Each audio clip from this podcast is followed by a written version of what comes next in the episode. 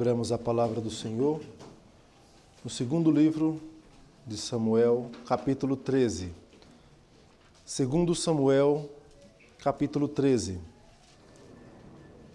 Nós faremos a leitura de todo o capítulo, versículo 1 ao 39. Diz assim a palavra do Senhor. Tinha Absalão, filho de Davi, uma formosa irmã cujo nome era Tamar.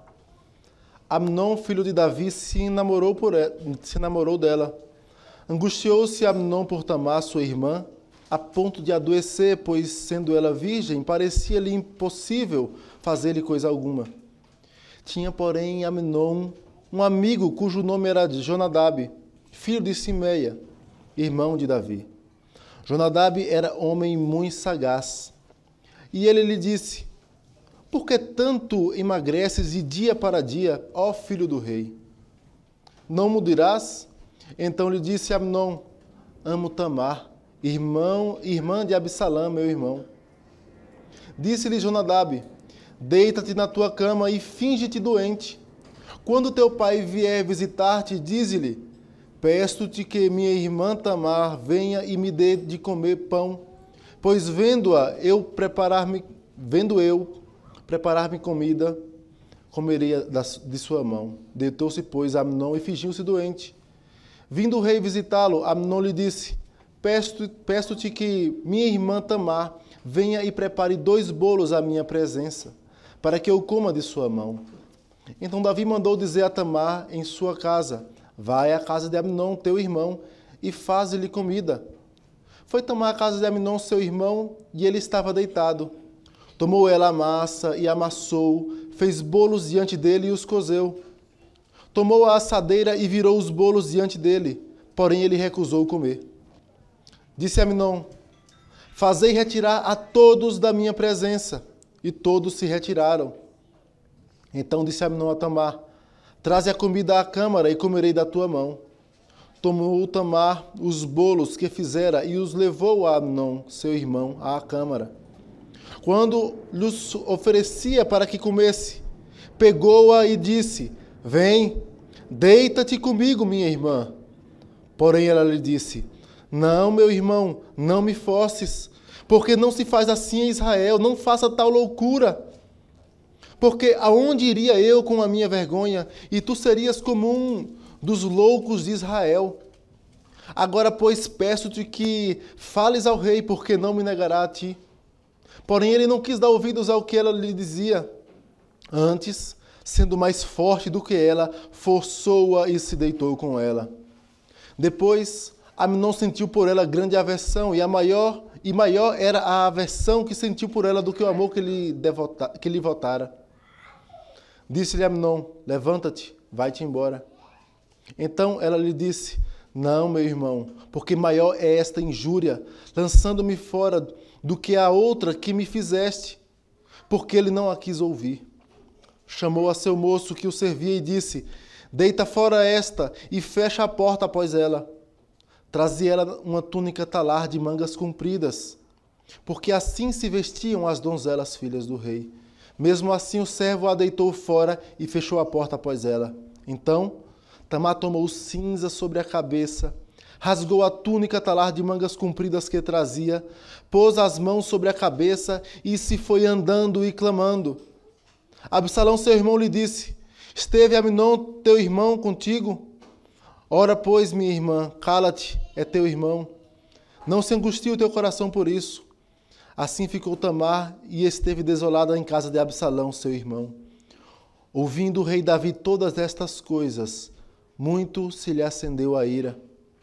Porém, Absalão não falou com Aminon nem mal nem bem, porque odiava a Aminon por ter este forçado a Tamar, sua irmã. Passados dois anos, Absalão tosqueava em Baal-Azor, que está junto a Efraim, e convidou Absalão todos os filhos do rei. Foi até Absalão com o rei e disse: Eis que teu servo faz a tosquia, peço, peço que com teu servo venha o rei e os seus servidores. O rei, porém, disse a Absalão: não, filho meu, não vamos todos juntos para não sermos pesados.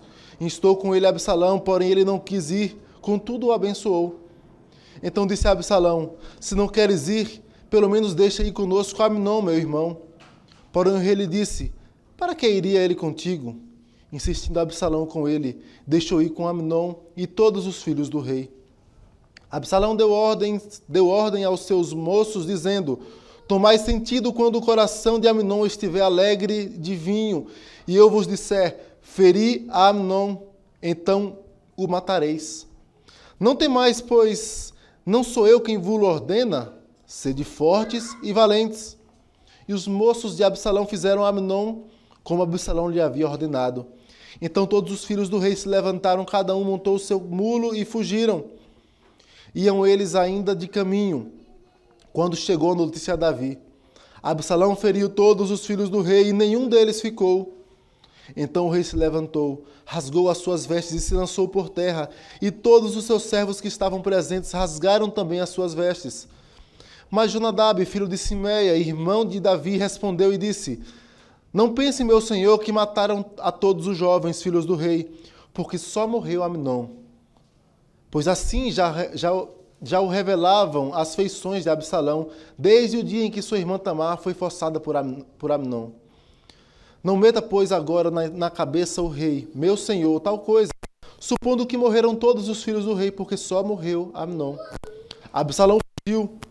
O moço que estava de guarda, levantando os olhos, viu que vinha muito povo pelo caminho por detrás dele, pelo lado do monte. Então disse Jonadab ao rei: Eis aí vêm os filhos do rei, segundo a palavra de teu servo. Assim sucedeu. Mal acabara de falar, chegavam os filhos do rei e, levantando a voz, choraram. Também o rei e todos os seus servos choraram amargamente. Absalão, porém, fugiu e se foi a Talmai, filho de Amiúde, rei de Jesus. E Davi pranteava a seu filho todos os dias. Assim, Absalão fugiu, indo para Jesus, onde esteve três anos. Então, o rei Davi cessou de perseguir Absalão, porque já se tinha consolado acerca de Aminon, que já era morto. Oremos ao Senhor, irmãos. Santo e eterno Deus, mais uma vez nós te rogamos a tua bênção, por tua graça sobre a nossa vida, Pai. Ó Deus, te pedimos que o Senhor, por misericórdia e graça, fale com cada um aqui, Pai. Queremos ouvir a tua voz pela instrumentalidade do teu servo através do teu Santo Espírito, Pai. Ó Deus, nos ajuda, Pai, a que ouçamos a tua palavra e com o auxílio do mesmo Espírito que, a, que nos deu esta palavra. Pratiquemos, ó Pai, o que o Senhor tem a nos ensinar, Pai. Te pedimos isso pelos méritos do nosso Senhor Jesus Cristo. Em nome dele que nós oramos. Amém, Senhor. Meus irmãos, ao pensarmos em crimes bárbaros, crimes hediondos, em pecados gravíssimos, e quando falamos em pecados gravíssimos, não estamos dizendo com isso que há pecados que não são graves.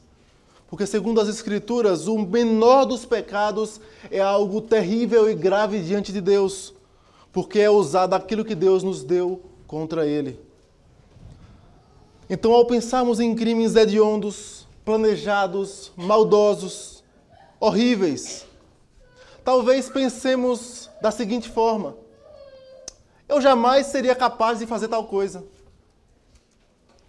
como fulano ou como cicrano consegue fazer, foi, foi capaz de cometer tamanho crime. E talvez, meus irmãos, venha à nossa mente essa impossibilidade, de cometer esses pecados, porque estamos talvez com uma mentalidade arrogante, de pensar que a nossa natureza intrínseca não é capaz de fazer tais coisas. E se estivermos tão equivocados, ao ponto de pensarmos sermos tão bonzinhos, corremos o risco de, por ter a certeza da salvação, por ter a certeza de que Cristo morreu por nós, por ter a certeza que Cristo remiu-nos dos nossos pecados, corremos o risco de acharmos que podemos então pecar deliberadamente. Como diz lá em Romanos capítulo 6, 1. Que diremos, pois? Pecaremos para que a graça de Deus seja mais abundante? De modo nenhum. Assim, meus irmãos, por muitas vezes pecamos como crianças que, por não ter ainda recebido a disciplina dos seus pais, achamos que eles estão se agradando de nós. Mas o que a palavra de Deus coloca é que a disciplina do Senhor virá a seu tempo, a justiça do Senhor virá. Davi, meus irmãos, por um tempo esteve cego. Por um tempo ele não percebeu, não percebia a que caminhos ele andava, em que caminhos ele andava. Esteve afundado no pecado, cometeu uma atrocidade contra Urias, um pecado terrível com premeditação e crueldade. Davi era servo de Deus, todos nós sabemos disso. E ele sabia, como talvez como ninguém em Israel, que ele estava diante do justo juiz. Que ele prestava contas ao Deus da aliança, ao Deus que ungiu rei de Israel, rei do seu povo. E assim, meus irmãos, talvez por esse instante, por esse tempo em que Davi ficou em pecado, ele tenha esquecido alguns princípios que o nosso texto traz à luz. O profeta Natan, meus irmãos, veio ter com Davi e trouxe a seguinte sentença da parte de Deus, capítulo 12, versículos 9 a 14. O texto diz: Porque, pois, desprezaste a palavra do Senhor, fazendo o que era mal perante ele. A Urias, o Eteu, feriste a espada, e a sua mulher tomaste por mulher, depois de o matar com a espada dos filhos de Amon. Agora, pois, não se apartará a espada jamais da tua casa, porquanto me desprezaste e tomaste a mulher de Urias o Eteu para ser tua mulher. Assim diz o Senhor: eis que, a, eis que da tua própria casa suscitarei o mal sobre ti, e tomarei tuas mulheres à tua própria vista, e as darei a teu próximo, o qual se deitará com elas em plena luz deste, deste sol.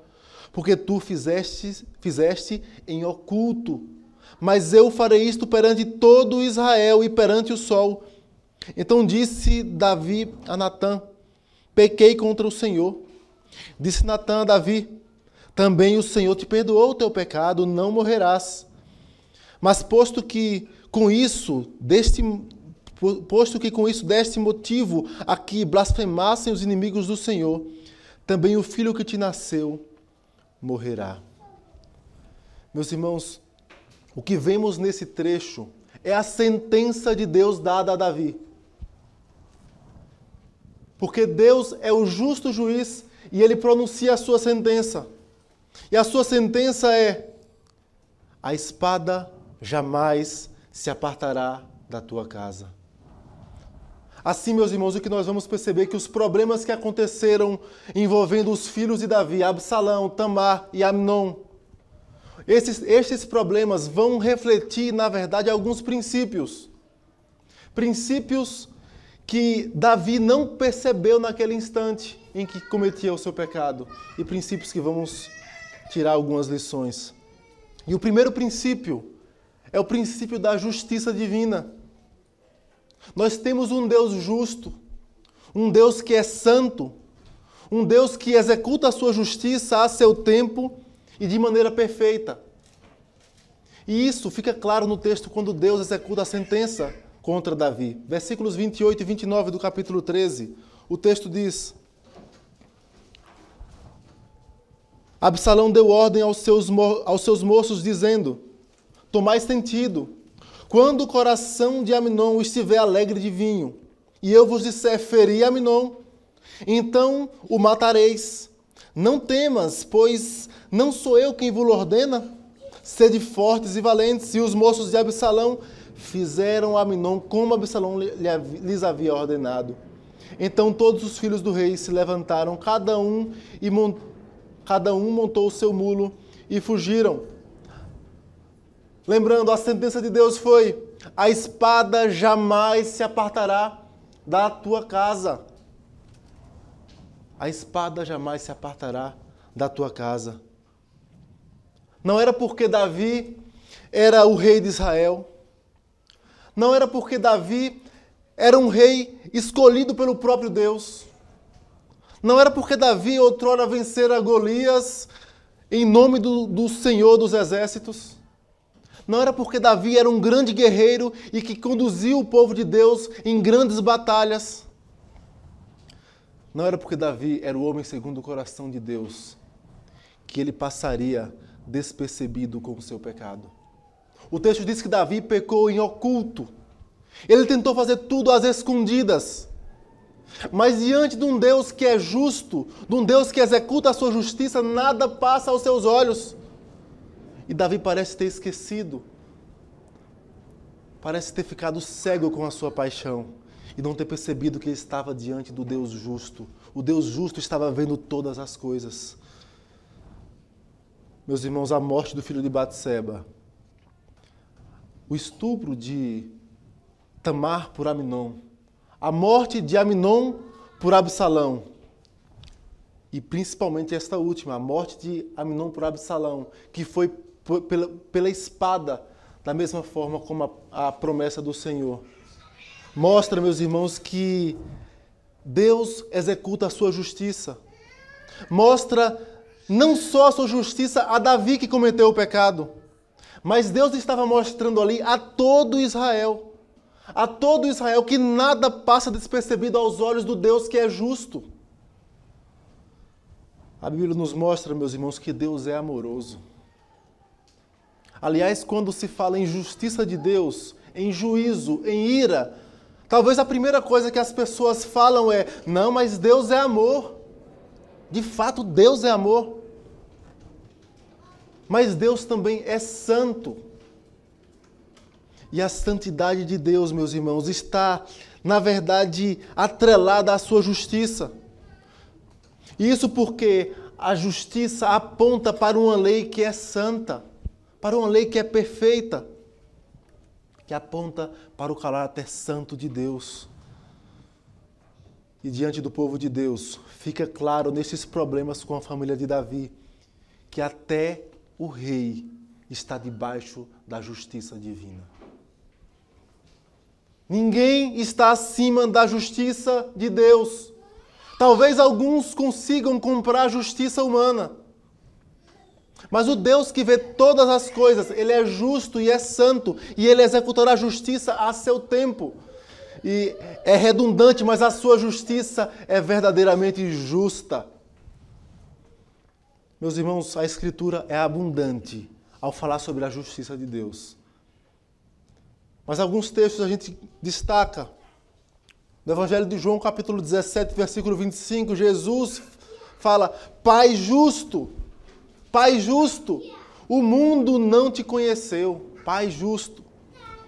2 Timóteo 4, 8, Paulo diz: Já agora a coroa de justiça me está guardada, a qual o Senhor, reto juiz, me dará naquele dia, no dia do Senhor.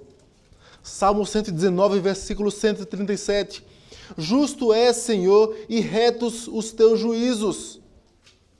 Salmo 145, versículo 17.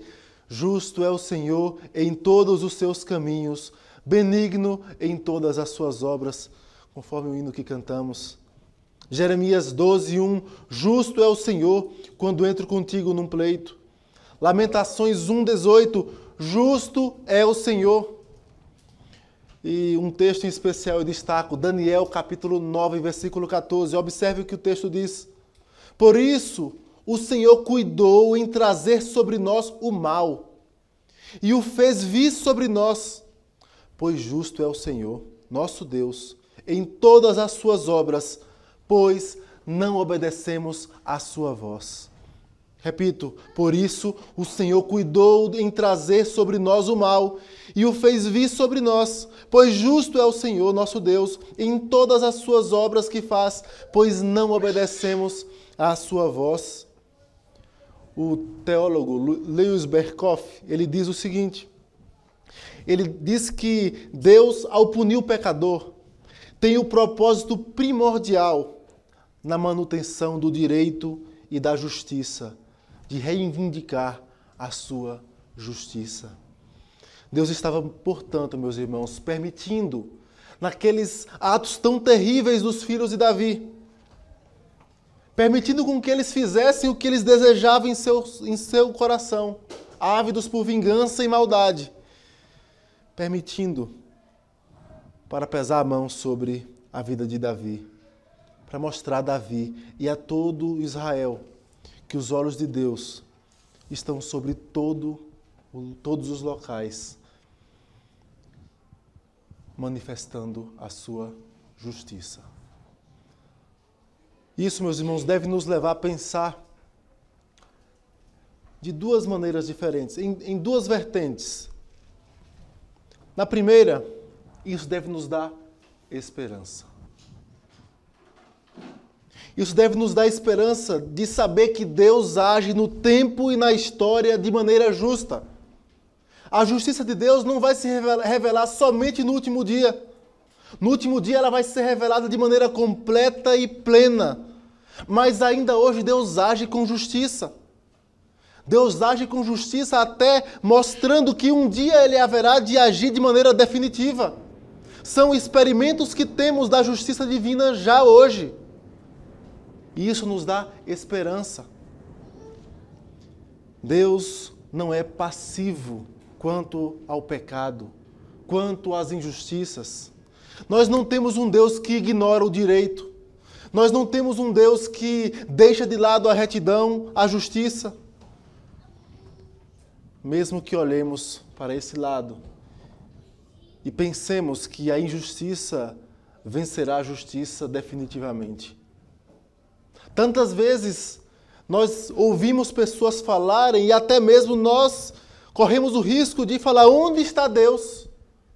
Onde está Deus que não vê a minha causa? Onde está Deus? No ano da morte do rei Uzias, ano de crise em Israel, Isaías viu o Senhor assentado sobre um alto e sublime trono, reinando governando com justiça todas as coisas, todas as pessoas. Primeiro detalhe: a justiça de Deus nos dá esperança. Mas o, o segundo detalhe que precisa estar claro em nossa mente é que, sendo Deus justo, isso serve de alerta tanto para o povo de Deus quanto para aquele que não tem confessado a Cristo. É um alerta para um alerta que nos leva a perceber que Deus de fato vai executar justiça a seu tempo. E o juízo de Deus, quando chegar, principalmente no último dia, especialmente no último dia, será sem misericórdia. Inferno não é ausência de Deus, como muitos acham é o juízo de Deus, a ira de Deus derramada definitivamente, eternamente, sem misericórdia e sem graça. Meus irmãos, isso é um alerta para os que têm vivido de maneira licenciosa, para os que têm vivido tratado o pecado como um, um bichinho de estimação, têm gostado, alimentado. Isso é um alerta, meus irmãos, porque o pecado ele vai nos ele pode nos levar mais longe do que nós queríamos ir. E Deus, a seu tempo, agirá com justiça. O salmista Davi, no Salmo 32, no versículo 3, Enquanto eu calei os meus pecados, envelheceram os meus ossos pelos meus constantes gemidos todo dia porque a tua mão pesava dia e noite sobre mim e o meu vigor se tornou em sequidão de estio. É um alerta também para o povo de Deus. Deus pesa a sua mão justa também sobre o seu povo, não é somente sobre os ímpios. Sobre o seu povo é a disciplina. E sobre os ímpios, punição que certamente será eterna sobre aqueles que não confessam a Cristo. Em primeiro lugar, a espada na casa de Davi traz o princípio da justiça de Deus. Em segundo lugar, traz o princípio do potencial do pecado humano. Meus irmãos, o texto diz A espada jamais se apartará da tua casa. E o texto narra, meus irmãos, duas. O texto traz duas narrativas cruéis, terríveis. É difícil de você ler e não sentir nojo, pelo menos, não sentir repulsa e não olhar que absurdo, como isso pode ter acontecido. A primeira fala sobre Tamar, filha de Davi. Tamar era irmã de Amnon por parte de Davi. Ela também era irmã de Absalão por parte de pai e mãe. E para entender um pouco mais, nós vamos perceber que os pecados dos filhos de Davi, em algum ponto, eles se assimilam com o pecado do próprio Davi. E o texto diz no versículo 2 do capítulo 13 de Samuel: Angustiou-se Aminon por Tamar, por Tamar sua irmã, a ponto de adoecer. Angustiou-se Aminon por Tamar, sua irmã, a ponto de adoecer. Aminon sentiu desejo por sua irmã Tamar, um desejo proibido pelas Escrituras. Levítico capítulo 18, versículo 9, é um dos textos que proíbem a, a relação entre irmãos. E da mesma forma, Davi também, guardadas as proporções do, do tamanho mal, também sentiu desejo proibido pelas Escrituras, quando ele deseja adulterar com Tamar. E o texto mostra que Aminon tinha um amigo. E o texto diz que esse amigo era sagaz. A ideia é que ele era capaz de artimanhas, capaz de, de, de elaborar planos e, e projetos para conseguir tudo aquilo que ele quisesse. Ele era alguém muito hábil com as palavras, com os planos, com os projetos. Mas faz isso para o mal. Jonadab é o nome dele. Ele manda que Aminon fingisse estar doente e assim comovesse o seu pai a trazer Tamar para trazer comida no leito, como uma criança eh, mimada. E ele faz isso e Davi cai no seu plano e, e, e consente com tudo que Aminon pede. Observe que, da mesma forma, Davi também traça um plano ardiloso para conseguir o que queria. O texto diz, meus irmãos, que Aminon mandou que todos saíssem da sua presença. E ele era príncipe, ele tinha autoridade para isso. E ele forçou Tamar, que claramente se recusa e como vimos há alguns domingos, não temos o relato, por exemplo, de Batseba se recusando, e aqui a gente tem um relato de alguém que está veemente tentando fazer de tudo para não acontecer aquele terrível mal. E o texto em hebraico traz um detalhe, diz que ela foi humilhada. Aminon a humilhou, a desprezou de forma que deixou completamente humilhada. Num ato de crueldade, falsidade, maldade. Mas o autor do livro de Samuel continua e traz outro ato terrível. O texto diz, no versículo 22, capítulo 13, 22, diz assim: Porém, Absalão não falou com Aminon, nem mal nem bem, porque odiava Aminon por ter se forçado a Tamar, sua irmã. Até aqui você pensa que nada vai acontecer, que ele odiou Amnon por ter feito isso, mas ele não fez nem mal nem bem. Mas o texto prossegue, versículo 23, passados dois anos. Passados dois anos, Amnon faz o mesmo que Davi. Traça um plano também para assassinar o seu irmão. Absalão passou a odiar Amnon todos os dias durante esses dois anos. Não foi um crime cometido na, no calor das emoções. Foi um crime friamente calculado, planejado, terrível, hediondo. Meus irmãos, a discórdia e todos esses males tomou de fato conta da casa de Davi. A espada de Absalão foi sobre Aminon. Na realidade, a mando de Absalão, seus servos o executaram, mas a espada tomou conta da casa de Davi. Meus irmãos, tudo isso vai nos mostrar o que nós falamos nesse segundo ponto: a potencialidade do pecado humano. As Escrituras não escondem nada, ela não esconde o pecado dos seus servos.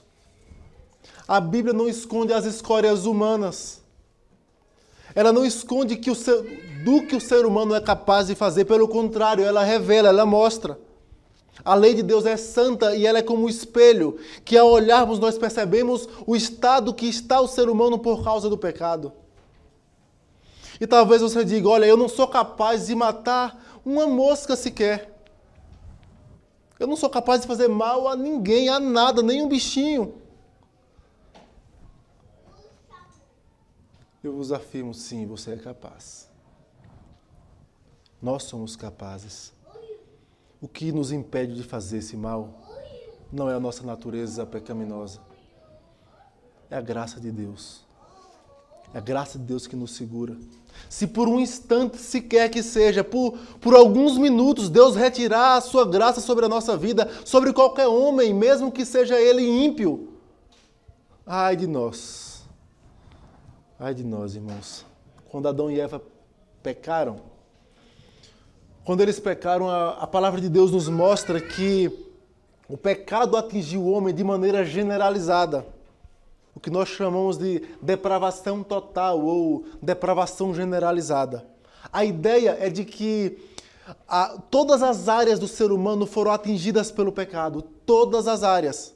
Nenhuma área restou que não foi atingida pelo pecado mas ela não, é, não, não significa que atingiu de maneira profunda em todas as áreas, a ponto de ir ao ponto máximo da iniquidade. Mas a ideia é que atingiu todas as áreas. Mas não atingiu profundamente, não porque somos bons, mas porque Deus segurou-nos com sua graça. Deus não permitiu com que nós afundássemos até o fundo do poço em cada área. Basta Deus tirar um pouco da sua graça e vemos tragédias como Adolf Hitler, como tantos outros durante a história que foram tão perversos, como nós que pecamos tão perversamente contra o próximo e contra o Senhor. Meus irmãos, nós somos capazes, por vontade própria, capazes pelos desejos do nosso próprio coração, pela natureza pecaminosa e por responsabilidade genuína e pessoal. Deus não é responsável pelos atos atrozes que os homens cometem. Quando Deus retira a sua graça, eles cometem por livre e espontânea vontade, por causa da natureza pecaminosa. A profundidade do pecado humano é mostrada nesses textos. Isso deve nos levar, meus irmãos, a Humildade. Humildade. Humildade de perceber que não somos nada. Humildade de perceber que nós carregamos a natureza pecaminosa e que por nós mesmos andamos a passos largos para o inferno se Cristo não nos resgatar. É assim a natureza humana. A Bíblia, a Bíblia diz: Ele nos, nos libertou do império das trevas, nos arrancou e nos transportou para o reino do filho do seu amor. Se ele não nos transportasse, não nos transportasse, nós não iríamos. A Bíblia diz, Jesus diz: "Ninguém pode vir a mim se o Pai que me enviou não o trouxer". E o verbo que está ali é o verbo arrastar. O mesmo usado quando Paulo e Silas estiveram na prisão. Os homens arrastaram Paulo e Silas para a prisão. Assim é, é o que Deus faz conosco. Ninguém pode ir a Cristo se o Pai que o enviou não o arrastar até Cristo. Humildade. Não somos nada. Isso, meus irmãos, leva-nos também a perceber a nossa humildade com o próximo. Quando vemos o nosso irmão pecar, misericórdia. O que nos diferencia dele não é a bondade intrínseca, é a graça de Deus. Humildade. A espada na casa de Davi nos mostra os princípios da justiça de Deus, nos mostra o princípio do potencial do pecado humano e nos mostra o princípio das consequências do pecado. Observe o versículo 21. Ouvindo o rei Davi todas estas coisas, muito se lhe acendeu a ira. Ouvindo o rei Davi todas estas coisas, muito se lhe acendeu a ira. O texto encerra aqui, no sentido de falar o que Davi fez com Aminon. Ele ficou irado, ficou com raiva. Mas ele era o rei que deveria executar justiça sobre o reino. E aqui a gente quer traçar algumas ponderações. Primeiro, lembrando mais uma vez que a promessa de Deus era: a espada jamais se apartará da tua casa. Deus poderia matar Davi por causa disso, por causa do seu pecado, com Batseba e com Urias. Mas Deus resolveu, por misericórdia, não tirar a vida de Davi. Segundo, já vimos que Deus é justo. Essa é a nossa base, nosso pressuposto. Deus é o justo juiz. Terceiro detalhe é que o peso da mão desse justo juiz, às vezes, é colocado de maneira indireta na pessoa. Como assim de maneira indireta? Um exemplo do que chamamos de maneira direta é Nadab e Abiú e queimaram fogo estranho perante o altar do Senhor, e Deus os matou ali mesmo, na hora. Mas como nos referimos ao peso da mão de Deus de maneira indireta, é a ideia de que Deus, às vezes, por vezes, ele permite que as consequências do pecado sejam instrumentos da sua justiça. As consequências do pecado como instrumentos da sua justiça.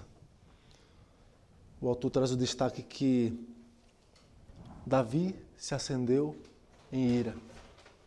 E o mesmo rei que julgou com justiça o caso da parábola da ovelha que Natan lhe trouxe, mas que não conseguiu julgar com justiça a sua própria vida, como vimos no domingo passado no sermão, também não conseguiu executar justiça sobre o seu filho. E aqui nós temos indícios no texto de que Davi não executou justiça porque Aminon era o seu filho mais velho, era o seu filho predileto. E ele não conseguiu executar justiça sobre o seu filho. Meus irmãos, Deus não colocou o mal no coração de Aminon, Deus não colocou o mal no coração de Absalão, muito menos de Davi antes. Deus não não põe o mal no coração de ninguém. Lá em Tiago, a palavra de Deus diz que Deus a ninguém tenta, porque Deus não pode ser tentado pelo mal. Na realidade, eles fizeram o que eles quiseram em seu coração e sofreram as consequências do que fizeram como manifestação da justiça de Deus. Em Romanos capítulo 1, a Bíblia diz que porque os homens pecaram contra o Senhor, abandonaram o Senhor, subverteram a verdade em injustiça. A Bíblia diz que a ira de Deus se revela do céu.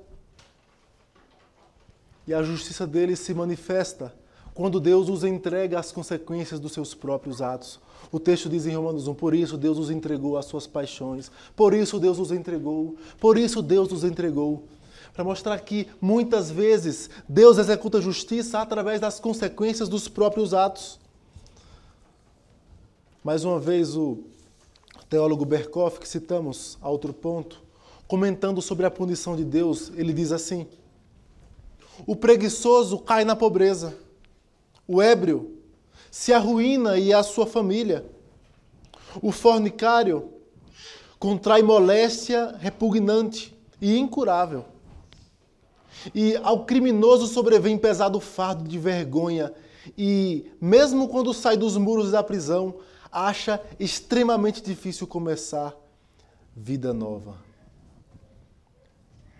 Muitas vezes, Deus usa as consequências do próprio pecado como instrumento da sua justiça. Meus irmãos, o pecado é danoso. O pecado é terrível, é maligno. Ele leva ao inferno. O menor pecado que seja é suficiente para levar, ao inferno. Porque, mais uma vez, pecado é usar as estruturas que Deus nos deu contra ele. É usar a boca que Deus nos deu para mentir. É usar as mãos que Deus nos deu para machucar o próximo. É, é, usar as pernas que Deus nos deu para andar em caminhos tortuosos. É usar as estruturas de Deus contra Deus. É por isso, meus irmãos, que quando as Escrituras falam sobre pecado, ela fala sobre um embate, de forma que em 1 Coríntios 6,18 diz assim: fugir desse embate, fugir da impureza. 1 Coríntios 10, 14, fugir da idolatria. 2 Timóteo 2, 22, foge das paixões da mocidade. 1 Timóteo 6, 11, foge do amor ao dinheiro. Lembre-se, meus irmãos, que o pecado não é um bichinho de estimação. O pecado não é um bichinho que pegamos para criar. Alimentamos, cuidamos, damos carinho, brincamos com ele. Damos a nossa casa, a nossa intimidade, momentos de comunhão, nosso tempo, nosso dinheiro. E quando ele ousa levantar-se contra nós, nós firmemente agimos e aquele bichinho que criamos já volta um pouquinho e obedece à sua voz, recolhe-se ao seu lugar. Não, o pecado não é assim. O pecado talvez se assemelhe mais a um animal selvagem, a uma serpente, perspicaz, astuta, sagaz, que parece inofensiva às vezes, fica paradinha, chacoalhando, mas que está pronta para dar o seu bote repentino, venenoso, mortal. O pecado é como uma adaga, como um punhal, uma faca bem afiada que um caçador de ursos pega, embeda ela no sangue, enterra no gelo, derrama mais sangue sobre o gelo e fica de longe só aguardando. E o urso chega a ver aquele sangue, começa a lamber o sangue saboroso e começa a lamber mais com avidez e a sua língua começa a adormecer com o gelo. E depois ele corta a língua sem sentir de tão dormente que está a língua, e ele começa a lamber mais o gelo e começa a sangrar dele mesmo, e ele lambeu o seu próprio sangue, achando que aquilo é alimento para a vida.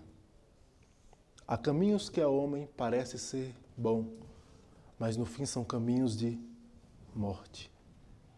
Na verdade, aquele urso bebe o próprio sangue o sangue da morte.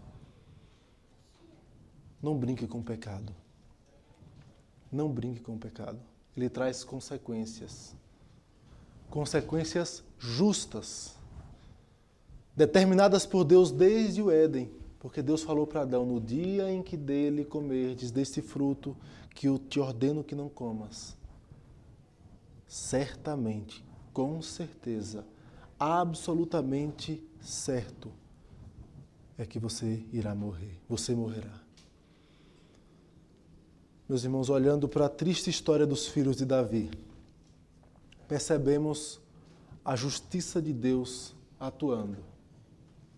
Percebemos a profundidade do pecado. Percebemos as consequências do pecado. Mas para um pecador arrependido, há esperança. Há esperança para aquele coração compungido e contrito. A esperança porque o Deus que é santo, santo, santo, o Deus que é justo e reto em todos os seus caminhos, fez cair sobre um varão perfeito a sua justiça plena, Jesus Cristo. Jesus Cristo pagou os pecados mais profundos que alguém já cometeu, como o apóstolo Paulo, por exemplo. Como Davi, que cometeu um pecado tão terrível.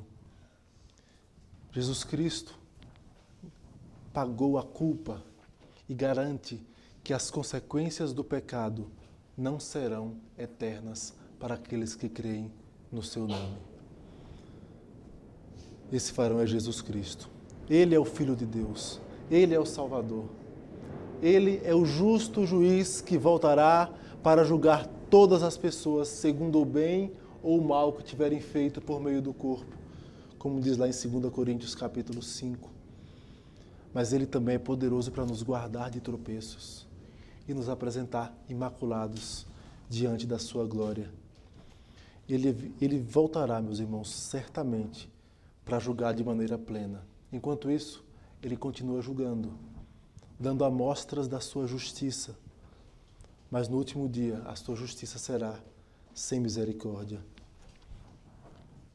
Mas ele justificará de maneira plena aqueles que foram declarados justos no seu nome, no seu sacrifício.